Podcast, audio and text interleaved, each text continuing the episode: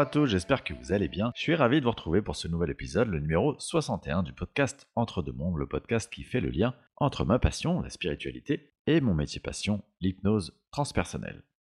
Alors aujourd'hui, dans cet épisode, on va parler d'un thème qui doit vous être familier, mais que vous n'avez peut-être pas pris le temps de creuser. Et donc, c'est ce qu'on va essayer de faire. Ce thème, c'est les accords Toltec.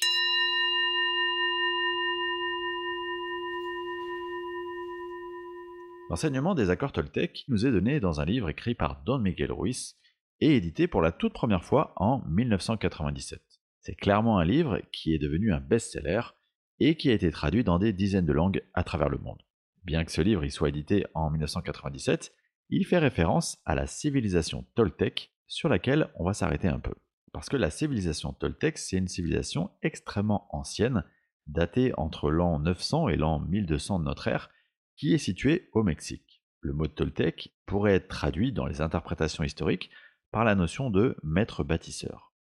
Et le peuple Toltec, toujours selon les interprétations historiques, évidemment il y a toujours débat, ce peuple Toltec, c'est un peuple dont la religion, elle était de type chamanique, donc avec une notion de dieu cosmique, entre guillemets, et de grande reliance aux éléments de la nature, le ciel, l'eau, la terre, etc. Dans les légendes des peuples qui leur ont succédé, et en particulier les Aztèques, les Toltecs, ils étaient un petit peu idéalisés comme une sorte de civilisation ayant atteint la quintessence des plans intellectuels, culturels et spirituels.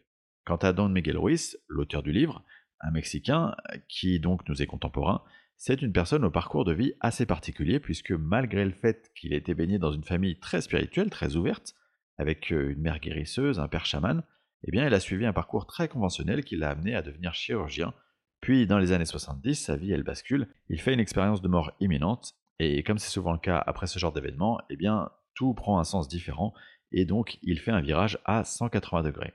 Il devient lui aussi chaman, et il va se consacrer dès lors à la reconnexion et au partage des savoirs ancestraux des civilisations du Mexique. Et c'est dans ce cadre-là qu'il accède à la connaissance des fameux accords toltèques. Rentrons donc dans le sujet.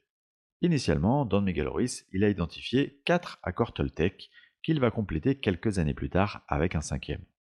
Ces accords, c'est comme des sortes de règles de vie, des règles spirituelles qui, si on arrive à les suivre et à les appliquer au quotidien, doivent nous permettre d'atteindre une sorte d'élévation spirituelle, un état de sagesse et de bien-être optimal. Ces accords, ils concernent un champ particulier de notre vie qui est la communication. Et ça me permet de vous rappeler, ce que je dis très régulièrement dans mes épisodes, que toute énergie et tous nos agissements, et donc notre communication en l'occurrence, elle est énergie, elle crée une réalité qui nous est renvoyée. Cette énergie, elle façonne notre réalité, elle la crée en attirant à nous tout ce qui vibre sur cette même fréquence. Rentrons donc maintenant dans le détail de ces fameux accords. Le premier accord Toltec, il nous dit que votre parole soit impeccable.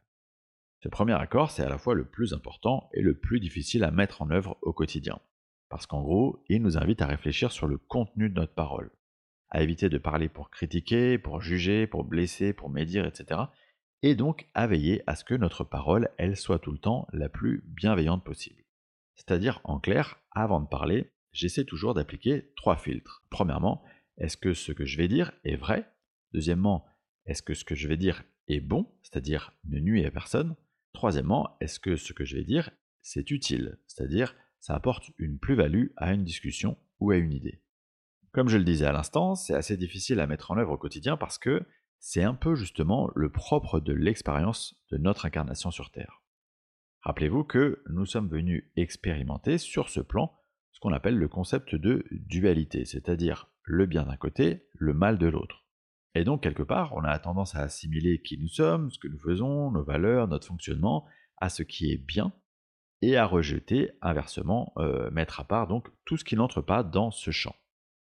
L'idée, en étant bienveillant dans sa parole, c'est donc de prendre un maximum de recul pour comprendre qu'il n'y a en fait ni mal ni bien, mais seulement des contextes propres à chacun, des vérités propres à chacun, qui sont simplement le reflet d'un parcours d'incarnation, d'un apprentissage à réaliser. Et ça va faire le lien avec le second accord, un peu plus complexe à comprendre, mais vraiment essentiel, de rien ne fait une affaire personnelle. Cet accord-là, il nous place dans la position de celui qui reçoit la communication, pour en quelque sorte nous inviter à euh, ne jamais prendre personnellement les choses qui nous sont dites. Et il est important de comprendre que ce que nous disent les autres, ou ce qu'ils font, ça n'est qu'une projection de leur propre réalité. Si par exemple quelqu'un est déçu d'un de nos comportements, c'est parce qu'il s'était créé une projection de ce qu'il attendait, et que finalement ce qu'on lui renvoie ne correspond pas à cette projection. Ce comportement, il va pouvoir plaire ou déplaire à un tel ou un tel. Mais au final, c'est aucunement lié à nous.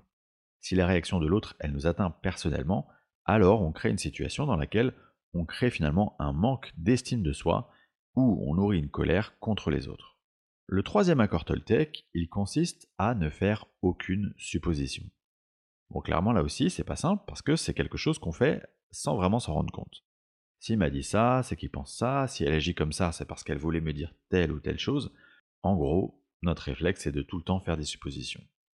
Et quand on fait des suppositions, c'est souvent euh, notre mental inférieur, le fameux outil de l'ego, qui prend le relais et qui adore plus que tout se faire des films. Des films le plus souvent tragiques, les scénarios catastrophes. Et s'il agit comme ça, c'est pour nous protéger. C'est vraiment sa manière à lui de fonctionner.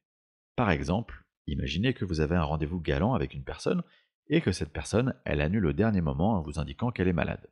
En recevant cette information, euh, la probabilité c'est que votre mental, il va faire des suppositions de type c'est une excuse parce que cette personne finalement elle s'est rendue compte que je lui plaisais plus, ou elle a quelqu'un d'autre dans sa vie, ou elle a quelqu'un d'autre en vue, etc. Bref, votre mental, quand il agit comme ça, il cherche à vous protéger d'une éventuelle déception sentimentale. En gros, il vous protège de la souffrance que ça pourrait occasionner.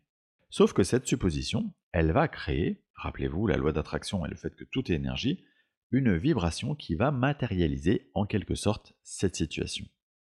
Elle va vous enfermer dans le scénario du pire et toutes les bases énergies qui vont avec. La tristesse, l'amertume, la colère, l'angoisse, etc.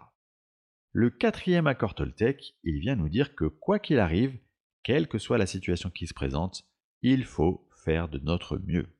Et faire de notre mieux, c'est une manière d'éviter de nourrir des regrets et de garder toujours un œil positif finalement sur ce qu'il s'est passé, comme d'avoir le bon angle de vue. Faire de son mieux, c'est aussi une manière d'éviter assez facilement de se juger négativement face à une situation et donc en quelque sorte d'être le plus tolérant possible face à soi-même. Le livre dont je vous ai parlé au début de l'épisode, il s'intitule Les quatre accords Toltec, et quelques années après sa parution, Don Miguel Ruiz, il a, comme je vous le disais en introduction, publié le cinquième accord Toltec. Et ce cinquième accord Toltec, il nous dit d'être sceptique, mais d'apprendre à écouter. Et ma traduction de cette phrase, c'est euh, l'importance de se construire sa propre vérité, c'est-à-dire finalement d'être dans une position équilibrée et j'insiste sur ce mot, dans laquelle vous êtes à la fois extrêmement ouvert à tout ce que vous pouvez entendre, et en même temps vous savez garder seulement ce qui vibre en vous. Et pourquoi ce cinquième accord il est si important pour moi? Eh bien parce que pour moi c'est la clé d'un parcours d'éveil spirituel. Quand on s'éveille spirituellement, on est avide de tout comprendre, on découvre des enseignements merveilleux, et clairement le risque c'est de perdre de vue notre esprit critique.